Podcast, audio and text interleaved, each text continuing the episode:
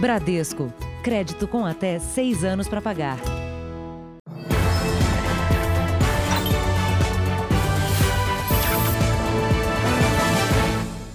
Olá, boa noite. Boa noite.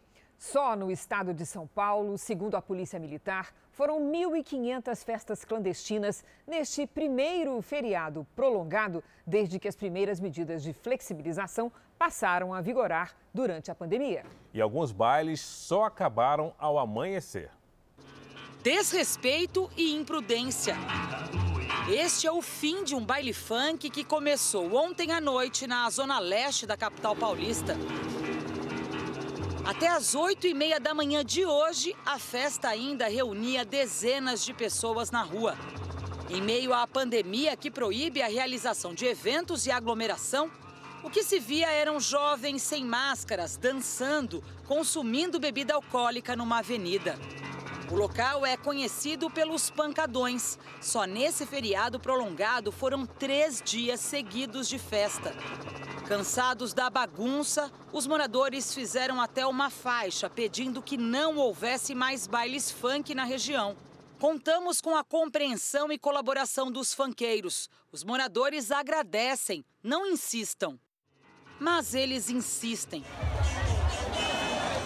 Perto dali, os repórteres do Núcleo de Jornalismo Investigativo da Record TV entraram em várias festas particulares. Essa aconteceu numa chácara, reúne 4 mil pessoas todo final de semana. Cobra 10 reais a entrada. A multidão fica aglomerada em volta da piscina. Não há espaço para nada. Este jovem ainda ironiza. Aí eu tô longe de todo mundo, ninguém me fala nada, eu tô no, no mato, ar puro, ó. Tem ninguém perto de mim. Repare como os jovens ficam espremidos. Consomem drogas livremente. Aqui um rapaz mistura uma substância sintética numa garrafa de água. Bares também estão desrespeitando a lei e promovendo festas clandestinas. O pagode invade a calçada. Chegando no fervo, hein? Ninguém usa máscara, inclusive as crianças.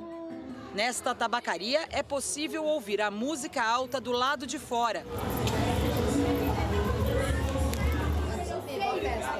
O show ao vivo acontece no segundo andar. A Grande São Paulo também registrou festas ilegais. Em Diadema, este jovem acende um sinalizador para se exibir no meio do pancadão com 3 mil pessoas.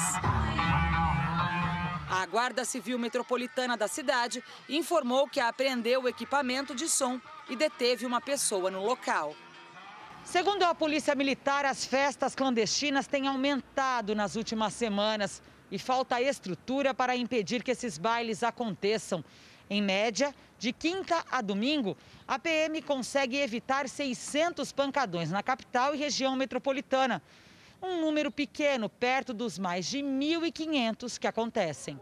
As pessoas estão se descuidando, achando que a pandemia já acabou. Isso não é verdade. Felizmente, o braço é curto né, do município, do estado, para fazer as ações em todos os locais então precisava sim uma conscientização maior da população para que isso não acontecesse.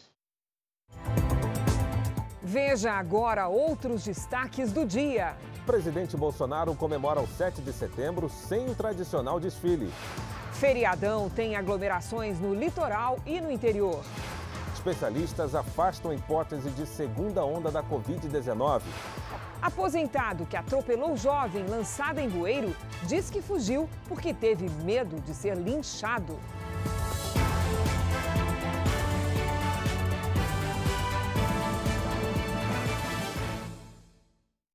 Oferecimento Bradesco. Crédito com até seis anos para pagar.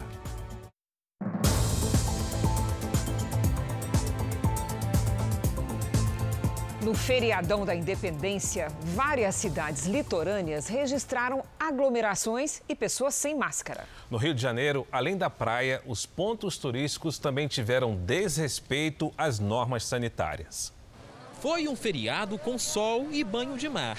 Nesta segunda, para garantir o lugar na areia, valeu até dormir na praia. O helicóptero da Record TV flagrou grupos que acamparam em Copacabana. No primeiro feriado prolongado com flexibilização da quarentena, milhares de cariocas não resistiram a tanto calor. O resultado? Muita aglomeração e guarda-sol a perder de vista. Aproveitar um pouco, né? O movimento se repetiu por toda a cidade e o distanciamento, essencial para evitar o coronavírus, não foi cumprido. O que se viu foi uma disputa de cadeiras na areia. Máscara era item raro. Eu estou há seis meses em casa. Primeiro dia que eu venho para a praia depois disso tudo. Na capital, apenas o banho de mar e a prática de esportes estão permitidos. O banho de sol continua proibido. A prefeitura fez um apelo à população para evitar as praias e guardas municipais tentaram conscientizar os banhistas. No arpoador, alguns até desistiram de ficar na areia. Esse grupo, que jogava futebol, foi para casa mais cedo. Na areia, o espaço é disputado metro a metro. No calçadão, não é diferente. O feriado foi um dia esperado pelos ambulantes do Rio de Janeiro com cariocas e turistas nas ruas, por aqui se vende de tudo, de artesanato a bebidas. O que falta mesmo é o distanciamento social. É assustador ver todo mundo assim, sem. É, ali por baixo, assim, sem máscara, sem proteção. Faltou distanciamento também na imensa fila que se formou para visitar o Pão de Açúcar. O desrespeito às regras também foi comum nas praias do Nordeste. Em Jericoacoara, no Ceará, os hotéis registraram 100% de ocupação. Em Salvador, a população não respeitou o decreto municipal, que proíbe o acesso à faixa de areia e ao mar. A pandemia também foi ignorada por quem decidiu tomar um banho de rio ou de cachoeira. Quem esperava um feriado tranquilo em Pirinópolis, Goiás, se surpreendeu. Hoje cedo, um longo congestionamento se formou nas estradas que dão acesso às cachoeiras da região. É gente demais, né? Carro que não acaba mais. Apesar de proibidos, vários ônibus de excursões chegaram à cidade. Os hotéis ficaram com lotação máxima. Durante a madrugada, houve muita aglomeração e gente sem máscara. Em Caldas Novas, a situação foi a mesma. Uma multidão dentro e fora das piscinas de água quente. Muita gente também na Chapada dos Veadeiros e no Lago das Brisas. Em Luiz Alves, uma lancha superlotada afundou e, por sorte, ninguém saiu ferido. Tinha muita gente na lancha. Em Aruanã, que também fica às margens do Araguaia, o centro da cidade parecia uma grande festa. A quantidade de turistas foi acima do que era esperado pelo município, que até então estava com regras rígidas de distanciamento social. O Ministério Público entrou com uma ação e a Justiça concedeu uma liminar, exigindo que a Prefeitura de Aruanã apresente em até 24 horas um plano de contingência para evitar que aglomerações se repitam. As pessoas vão para uma cidade turística se sentem de alguma forma mais relaxadas e tendem a descumprir essas regras. Na sua cidade de origem, por exemplo, elas provavelmente circulam com máscara ou entram com máscara no estabelecimento. Olha, e além do descumprimento das normas sanitárias, o feriado registrou alto número de afogamentos. Só em São Paulo, 12 pessoas morreram. Praias lotadas e a falta de cuidados. Combinação para um fim de semana de muito trabalho para os bombeiros e de luto para várias famílias. Imagens gravadas por banhistas mostram o resgate de vítimas em Guarujá, onde três pessoas morreram. Em Bertioga, um rapaz de 22 anos foi socorrido, mas não resistiu. Em Ubatuba, a vítima foi um homem de 25 anos. Em Mongaguá, outras três mortes. Dois homens ainda não identificados e um rapaz também de 22 anos. Dois outros rapazes de 18 e 21 anos ainda estão desaparecidos em Itanhaém. Perigo também nas represas. Na Billings, região metropolitana de São Paulo, um homem morreu depois de salvar duas crianças. Em Bragança Paulista, um adolescente morreu. Em Santo André, uma adolescente de 16 anos foi socorrida pelos bombeiros e levada para o hospital em estado grave. Em todo o estado foram registrados cerca de 400 salvamentos nas praias pelo Corpo de Bombeiros no feriadão. Em Minas Gerais, mais mortes por afogamento. Os corpos de dois meninos, de 11 e 12 anos, foram encontrados em uma lagoa, na região metropolitana de Belo Horizonte. Na Bahia, um homem morreu quando tentou salvar um rapaz que estava se afogando. O jovem de 20 anos está desaparecido. Segundo o Corpo de Bombeiros, o feriadão, o calor e principalmente um longo período de isolamento levaram milhares de pessoas às praias e represas. E na euforia de sair de casa para se divertir, acabaram se esquecendo das medidas de segurança. O desconhecimento do mar, o desrespeito às placas de, de sinalização e a ingestão de bebida alcoólica. Esses fatores é, reunidos com certeza são fatores que, somatizados, é, aumentam, potencializam o risco do afogamento. A Comissão de Direitos Humanos da OAB vai acionar judicialmente o Estado do Rio pela prisão do músico Luiz Carlos Justino. Ele foi solto no domingo, após quatro dias preso. Luiz foi acusado de participar de um assalto em 2017. A família apresentou provas de que, na hora do crime, ele se apresentava numa padaria. O jovem brasileiro não tem mais pressa para tirar a carteira de motorista? E essa mudança de comportamento comprovada nos últimos cinco anos já fez diferença no trânsito, com queda no número de acidentes. Ter o próprio carro não é um sonho de consumo da Joana. Aos 20 anos, ela não quer encarar um financiamento e usa o transporte público sem problemas. Depois que eu fiz 18 anos, que eu vi como era a realidade, todos os custos né, que tinha que que eu tinha que arcar para ter um carro. Aí eu caí na realidade e vi que não era tão fácil como parecia ser. Nos últimos cinco anos, o número de motoristas entre 18 e 21 anos caiu 24%. Hoje um veículo ele tem muitas despesas, ele tem impostos, é, vaga para estacionamento, uh, pontos na carteira, eventual multa, uh, seguro do carro. Ou seja, ele tem um monte de fatores que hoje ele prefere muito mais investir na sua carreira do que ter essas despesas. E essa mudança de comportamento dos mais novos já tem reflexo no trânsito. Os acidentes de trânsito envolvendo motoristas entre 18 e 24 anos também tiveram redução. Em 2015, eles representavam um pouco mais de 23% do total. No ano passado, esse índice ficou em torno de 20%. Não é que os motoristas dessa faixa etária estejam mais prudentes. Na avaliação dos especialistas, é que muitos dessa nova geração não dirigem. Tínhamos em 2015 um, quase 3 milhões de jovens habilitados. Esse número se reduziu a um pouco mais de 2 milhões e meio em 2019. Joana quer se formar na universidade, viajar para o exterior, fazer cursos. Só depois disso vai pensar em tirar a carteira de motorista. Na lista de prioridades na tua vida hoje, o carro está em que lugar? Hoje, em último. Sinceramente, em último. Se for para para eu listar assim as minhas vontades, eu, o carro é uma coisa assim que eu nem penso mais assim. E o podcast JR 15 Minutos com Celso Freitas vai discutir a relação entre a queda de acidentes com os jovens e a falta de interesse em dirigir. Você pode ouvir no r7.com, Play Plus, YouTube e nos aplicativos de podcast.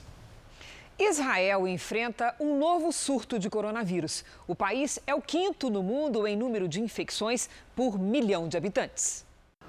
O primeiro-ministro israelense Benjamin Netanyahu e o gerente nacional do projeto do coronavírus, Rony Gamzu, disseram que o governo não descarta o bloqueio total das atividades.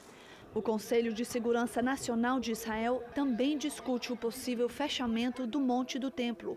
Por enquanto, o Muro das Lamentações só aceita um número limitado de visitantes, divididos em grupos e com distanciamento social. Nas últimas 24 horas, o número de cidades vermelhas regiões com alto número de infectados aumentou para 40. Um toque de recolher noturno em todas as cidades vermelhas entrará em vigor na terça-feira, das 7 da noite até as 5 da manhã do dia seguinte.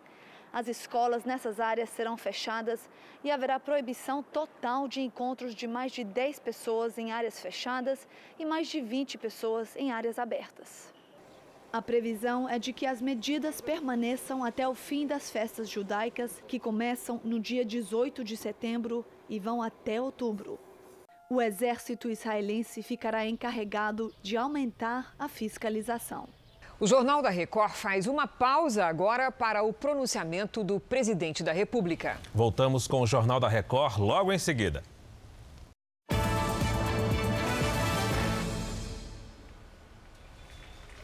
Estamos de volta com o Jornal da Record.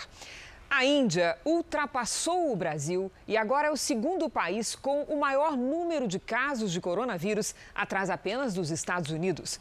São 4 milhões e 200 mil casos. Só hoje, quase 90 mil indianos testaram positivo. Em meio ao aumento de contágio, algumas cidades reabriram o metrô incluindo a capital, Nova Delhi. Em relação ao número de mortes, a Índia está atrás apenas dos Estados Unidos e do Brasil, com mais de 70 mil óbitos. E vamos aos números de hoje da pandemia aqui no Brasil. Segundo o Ministério da Saúde, o país tem 4.147.794 quatro casos de Covid-19. São 126.960 mortos. Foram 310 registros de mortes nas últimas 24 horas. E o menor número dos últimos quatro meses. Também entre ontem e hoje, 38.337 pessoas se recuperaram. No total, já são 3.355.564 pacientes curados e 665.270 seguem em acompanhamento. Em São Paulo, o epicentro da Covid-19 no país, o número de mortos pela Covid caiu pela quarta semana seguida. A média diária de óbitos passou de 254 na primeira semana de agosto para 195 na primeira semana de setembro, uma queda de pouco mais de 23%. A empresa chinesa que desenvolve uma vacina no Brasil, em parceria com o Instituto Butantan de São Paulo, afirma que ela até agora se mostra segura para os voluntários idosos. Já a imunidade conseguida nesses idosos é levemente inferior à dos jovens. Segundo a empresa, isso já era esperado. O número de mortes na maioria dos países mais afetados pelo coronavírus e que já retomaram a economia afasta a possibilidade de uma segunda onda da doença. Os novos surtos trazem números mais positivos. O registro de mortes agora é bem menor do que as taxas contabilizadas durante os primeiros meses da pandemia. Na Espanha, que teve o maior número de infectados no continente europeu, o total de óbitos no fim de agosto não passou dos 3,7% em relação ao pior momento da pandemia. E na Itália, as mortes representam 0,7% do pico. As curvas do coronavírus, baseadas em dados oficiais, reforçam a hipótese de que os lugares mais afetados nos últimos meses devem ter um menor número de vítimas fatais a partir de agora. As explicações para esse novo cenário podem estar no maior acesso e no aumento no número de testes em todo o mundo. Um sistema de saúde mais bem preparado, com conhecimento maior da doença, também pode influenciar nessa redução da mortalidade dos pacientes. Essa tendência europeia segue a mesma em países como Brasil e Estados Unidos. Ainda assim, os especialistas reforçam que é preciso manter os protocolos de segurança. Um paraquedista morreu depois de se chocar com força contra o chão durante um salto no Rio de Janeiro. Imagens mostram o momento da queda. Ele participava de um evento esportivo com saltadores experientes. O aposentado Jorge Luiz Dantas, de 62 anos, era experiente e saltava há mais de 20 anos. Foi paraquedista do Exército e agente penitenciário. Morreu numa queda no último domingo, enquanto participava de um evento para veteranos. As imagens mostram o instante em que ele se aproxima do solo, quando de repente parece ficar sem controle e bate violentamente no chão. Dantas deixou a esposa e um filho. Apaixonado pelo esporte, ele realizava todos os anos encontros para saltar de paraquedas. O evento atraía integrantes da Brigada de Paraquedistas, além do público, que acompanhava os saltos livres quase sempre nas areias da praia. Em junho, um paraquedista também morreu quando fazia um treinamento no Campo dos Afonsos, no Rio. Pedro Lucas Ferreira Chaves tinha 19 anos. Segundo o Comando Militar do Leste, o paraquedas ficou preso na aeronave. A família de Dantas preferiu não gravar entrevista. Nas redes sociais, muita gente lamentou a morte dele. Está perto de acabar a curiosidade. Quem vai participar do programa A Fazenda? A pergunta, Fara, movimento público e as redes sociais há meses. Finalmente vai ser respondida amanhã. Um elenco que promete colocar fogo no feno. As apostas de quem serão os peões estão com tudo e não é para menos. A pessoa tem que estar a fim de lutar pelo prêmio. Ela tem que. O foco principal tem que ser esse. Aí, depois a gente busca a diversidade, né? A gente busca montar um mosaico de personalidades, de histórias de vida, de estilos de pessoas completamente diferentes. O ganhador da edição passada, Lucas Viana, fala que o jeito para encarar bem o jogo é não inventar um personagem. Eu acho que o público gosta muito de pessoas que encaram o jogo de verdade.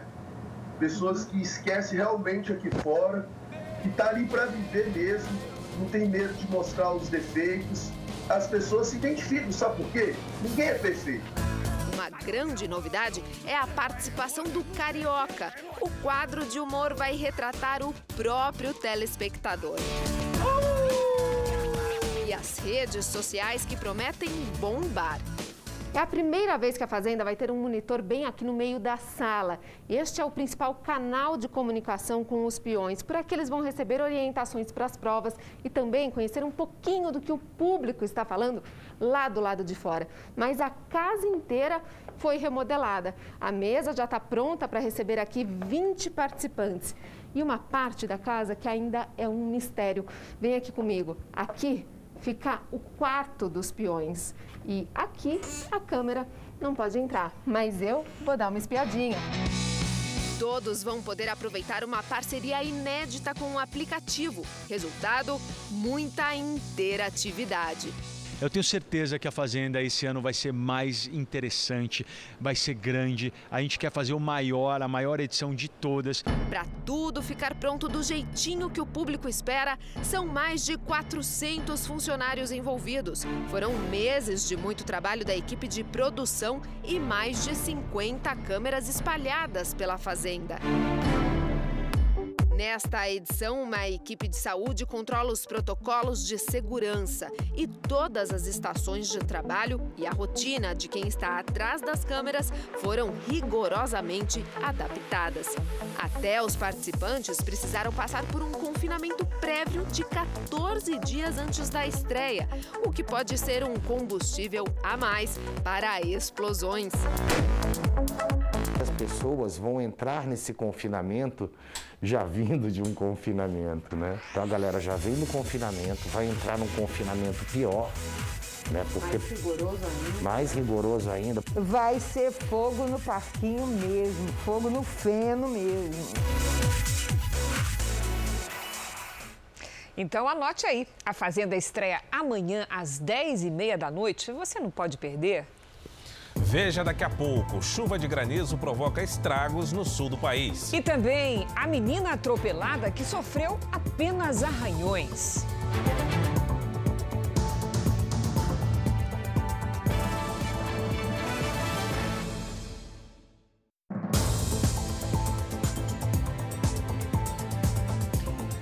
O presidente Bolsonaro participou das comemorações do Dia da Independência em Brasília. Por causa da pandemia, o tradicional desfile foi cancelado. A independência do Brasil foi comemorada em uma cerimônia bem menor e mais rápida do que o tradicional desfile. Antes das comemorações, a primeira-dama Michele Bolsonaro falou com apoiadores e tirou fotos. Bolsonaro saiu da residência oficial de Rolls-Royce conversível da presidência escoltado pelos Dragões da Independência. Ele não usava máscara e estava acompanhado de crianças. Em seguida, Bolsonaro se juntou às outras autoridades para a execução dos hinos nacional e da independência. Com ele e a primeira-dama estavam o presidente do Supremo Tribunal Federal, ministro Dias Toffoli, o presidente do Senado, Davi Alcolumbre, o vice-presidente Hamilton Mourão, os chefes das Forças Armadas e ministros presidente da Câmara, Rodrigo Maia, não foi ao evento. Aviões da Esquadrilha da Fumaça fizeram manobras e homenagens ao país no céu da capital. Logo após a cerimônia, Bolsonaro, alguns ministros e o presidente do STF, ministro Dias Toffoli, se reuniram na casa do secretário especial de Assuntos Estratégicos, almirante Flávio Rocha. Por causa da pandemia, no mês passado, o Ministério da Defesa publicou uma portaria em que orientava as Forças Armadas a não participarem de eventos como desfiles, para evitar aglomerações. Em um vídeo divulgado pela assessoria, o ministro Fernando Azevedo destacou a importância da data. O 7 de setembro foi um passo fundamental para a construção da nação brasileira. As guerras de independência em terra e no mar custaram o sacrifício e a vida de muitos, contribuindo para a construção do país que temos hoje. Unido, livre e soberano. E nesse feriado nacional, aproveite para saber como estão os seus conhecimentos de história do Brasil. No r7.com tem um quiz para você testar se está sabendo tudo mesmo. Acesse aí.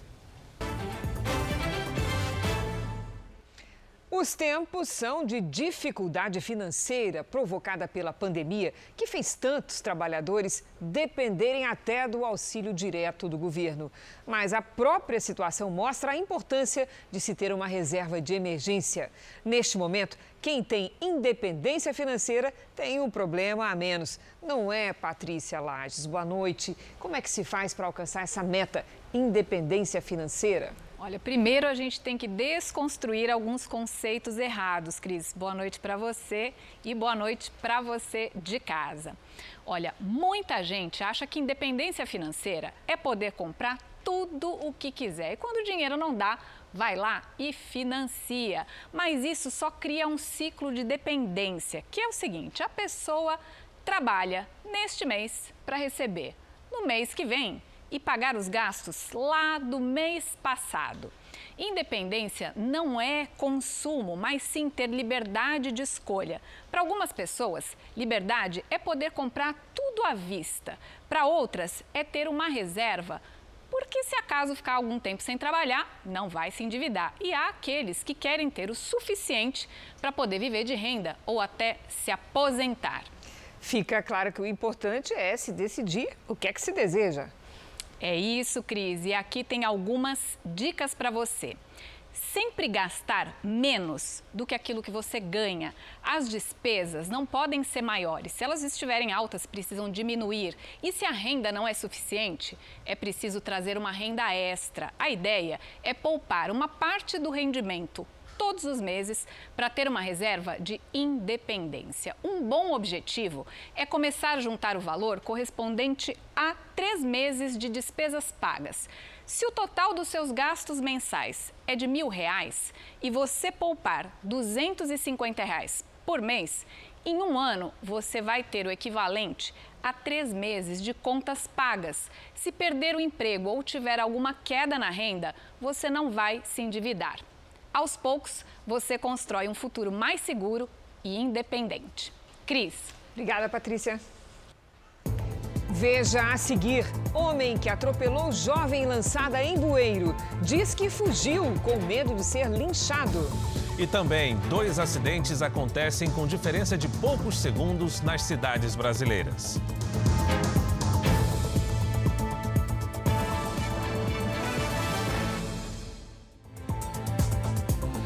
Dois partidos políticos oficializaram hoje os candidatos à Prefeitura do Rio de Janeiro nas eleições de novembro.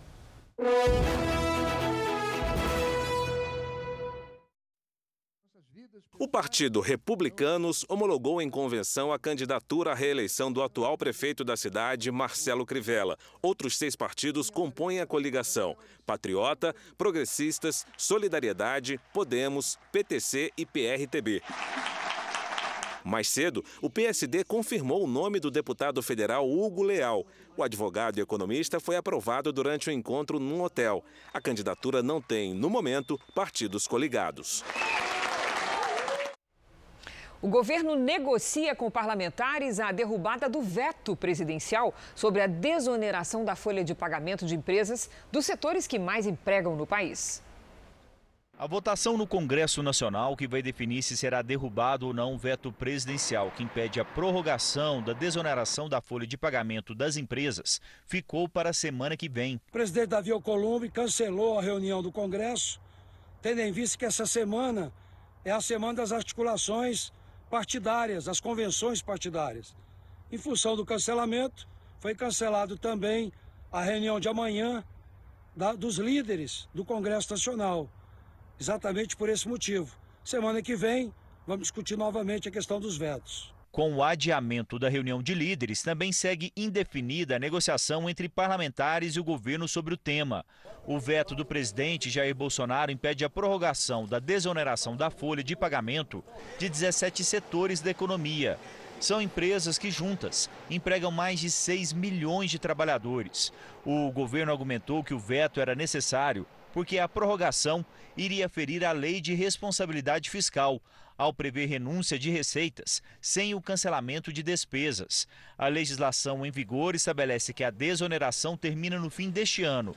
Entre os setores que podem ser prejudicados estão o de construção civil e o de transportes. O Palácio do Planalto já sabe que há maioria de parlamentares para a derrubada do veto e os responsáveis pela articulação política aguardam uma decisão do presidente Jair Bolsonaro para que os líderes do governo fechem um acordo no Congresso. Há duas possibilidades na mesa: prorrogar a desoneração por um ano ou seis meses. Mas essa negociação só deve ser finalizada na próxima semana, quando o Congresso vai realizar uma sessão para análise dos vetos. O desejo do presidente Bolsonaro é desonerar para todos por todo o tempo e não para estes setores por algum tempo. Nesse sentido, é, vamos continuar construindo uma solução. Não há uma solução pronta. O líder do PSD no Senado, Otto Alencar, espera que o presidente do Congresso, Davi Alcolumbre, defina a data de votação. Nós temos votos suficientes para derrubar esse veto, até porque essa matéria foi aprovada na Câmara e no Senado por unanimidade. As empresas precisam de segurança jurídica. Para sair da crise no ano 2021, é fundamental ter menos impostos, menos carga tributária, para que as empresas possam manter a sua base industrial, manter os empregos. O flagrante de um atropelamento em Minas impressiona pela violência e pela surpresa que se transformou em alegria. A vítima, uma menina de 12 anos, teve apenas ferimentos leves.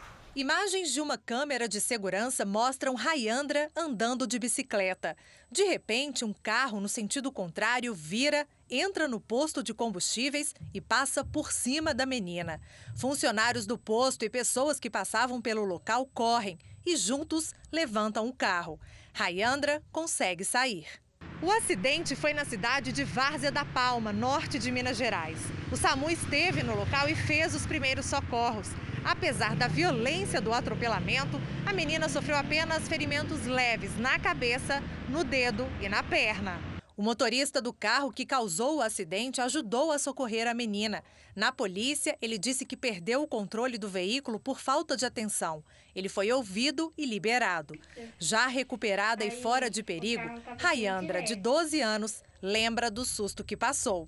Eu estava descendo, porém o carro não deu certo passou por cima de mim das minhas coxas e eu não senti, eu só senti só o zumbido na minha cabeça. O homem que aparece no vídeo ajudando Rayandra é o Sérgio, gerente do posto. Sem explicação, né? Não teve fratura nenhuma, não teve lesões graves.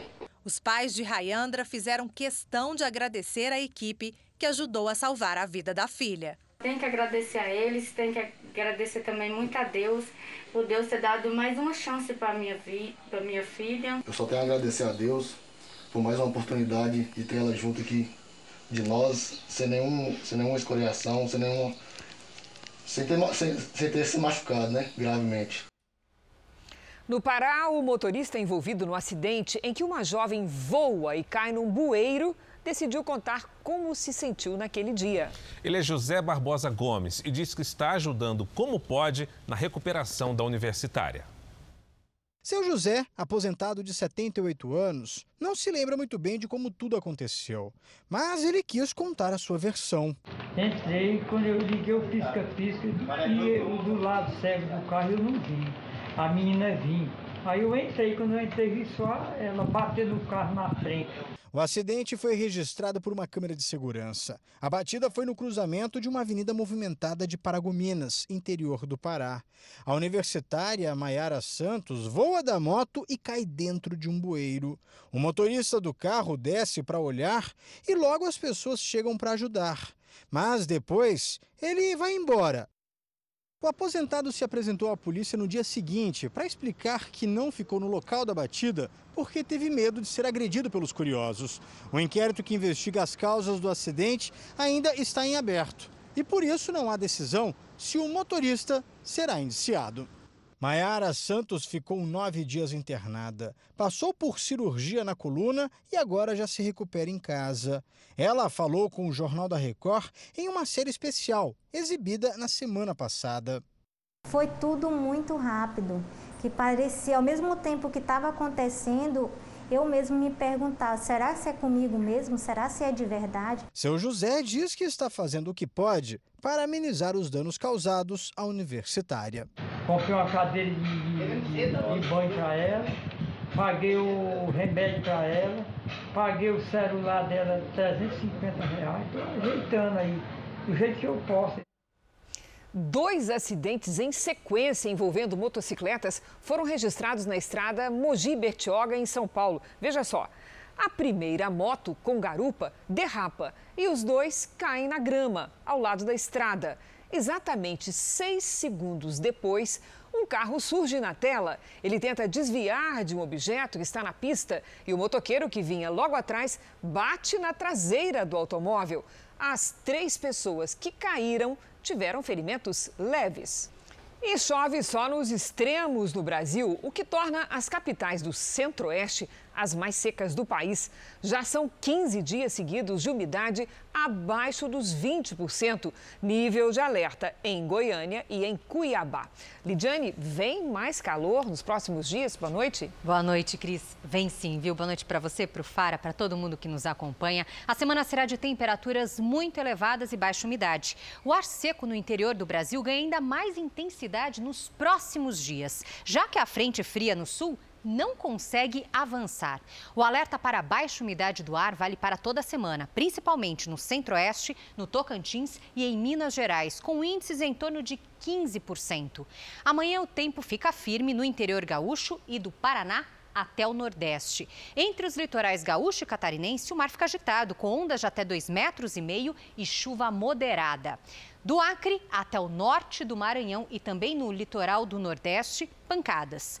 À tarde, calor de 40 graus em Cuiabá. Faz até 37 em Teresina, 32 em Manaus, 33 em Fortaleza, 25 em Salvador, até 34 no Rio de Janeiro e 19 em Florianópolis. Em São Paulo, o calor só aumenta a partir de agora. Amanhã, máxima de 27 graus. Cris. Obrigada, Lidy. Até amanhã. No Japão, pelo menos uma pessoa morreu e cerca de 100 ficaram feridas depois que um tufão atingiu o país.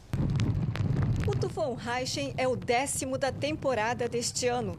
Pelo menos 130 mil casas estão sem energia elétrica na ilha de Kyushu, no sudoeste do país. Quatro pessoas que caíram em um rio depois de um deslizamento de terra seguem desaparecidas.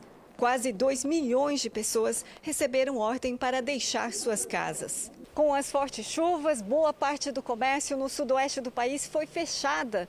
O tufão também afetou os transportes, como o sistema ferroviário de alta velocidade e os aeroportos, onde 580 voos foram cancelados. O tufão número 10 já deixou o país, mas as áreas atingidas continuam em alerta. O fenômeno foi para a Coreia do Sul, onde chegou com ventos de mais de 160 quilômetros por hora e chuvas torrenciais. Quase duas mil pessoas deixaram suas casas. Mais de 20 mil imóveis ficaram sem energia elétrica. Em Santos, no litoral de São Paulo, mesmo com a faixa de areia liberada apenas para esportes individuais, um menino de 4 anos se perdeu em meio à multidão. Ele contou com a ajuda de dois guardas municipais para reencontrar a mãe, a mesma dupla que se tornou conhecida por um episódio recente. O tempo mudou nesta segunda-feira no litoral de São Paulo. Mesmo sem sol, muita gente aproveitou a praia. Durante todo o feriado prolongado, essa foi cena comum: pessoas sem máscara e aglomeradas. Nós descemos do carro, sentamos aqui separado, num, num, grupo que já, já é da família, né? Então, nesse momento, eu acho que não é tão perigoso. Em Santos, a Guarda Municipal teve trabalho nesse feriado. Só no fim de semana foram quase 1.500 orientações sobre o uso correto da faixa de areia e de máscaras. 35 multas foram aplicadas. A praia estava tão cheia que teve até criança perdida.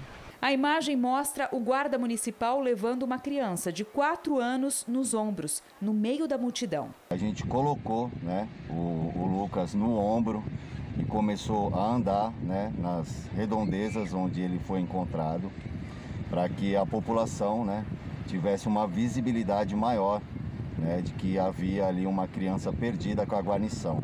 Logo, a mãe é localizada e reencontra o filho.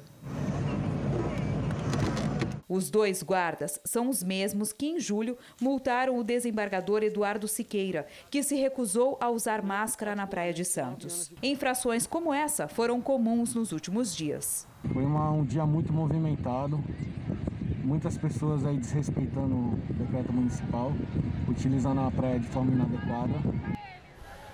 Com o isolamento social causado pela pandemia, segundo a pesquisa, uma doença silenciosa avança. Para levar apoio à população contra a depressão neste setembro amarelo, a campanha SOS Vida saiu às ruas em mais de 300 cidades brasileiras. Uma mão estendida para quem pode precisar de ajuda. Nas mensagens espalhadas pela Avenida Paulista, o alerta sobre uma doença que muitas vezes avança silenciosamente até se tornar grave a depressão. A conversa com os voluntários da campanha SOS Vida é o primeiro passo para começar uma mudança. Francisco parou para ouvir, recebeu o material e lembrou que pode ajudar um amigo que não tem se sentido bem. Muita gente que perdeu seus empregos. Eu conheço pessoas que mesmo diante de toda essa situação, entrar em depressão, de achar que nada na vida vai dar mais certo. Estar atento aos sinais é essencial para buscar logo ajuda. Um dos sinais é a tristeza, a vontade de ficar trancado no quarto escuro. Pelos casos que a gente tem ajudado, as pessoas que a gente tem acompanhado, a gente vê que a depressão ela é uma doença que vai matando a pessoa aos poucos. Oferecer apoio para quem sofre de depressão é ainda mais importante no momento em que tantos brasileiros enfrentam dificuldades por causa da pandemia. Preocupações, ansiedade, fatores que podem piorar a doença. Em uma pesquisa que ouviu psiquiatras, nove de cada dez profissionais diagnosticaram um agravamento no quadro dos pacientes. A ação da Igreja Universal do Reino de Deus chegou a 343 cidades nos 26 estados e no Distrito Federal. Mesmo com chuva, voluntários saíram às ruas em Porto Alegre, no Rio Grande do Sul. Em Curitiba, no Paraná, foram montadas tendas para as conversas. Em São Luís, no Maranhão, a ação foi no centro histórico. Na Bahia, nos pontos turísticos mais famosos de Salvador, um desfile de solidariedade. No Rio de Janeiro, foram distribuídos panfletos para quem estava a pé ou de carro. Nos faróis, voluntários seguravam faixas com mensagens positivas.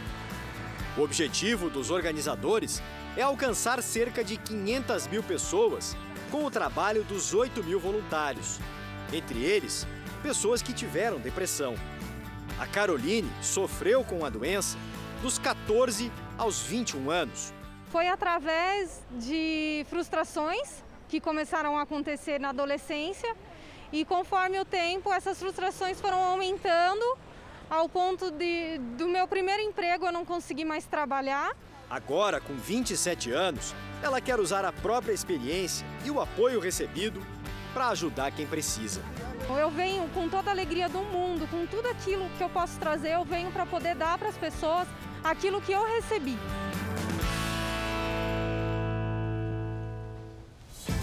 E o Jornal da Record termina aqui. A edição de hoje na íntegra e também a nossa versão em podcast estão no Play Plus e em todas as nossas plataformas digitais. E à meia-noite e meia tem mais Jornal da Record. Fique agora com a novela Apocalipse.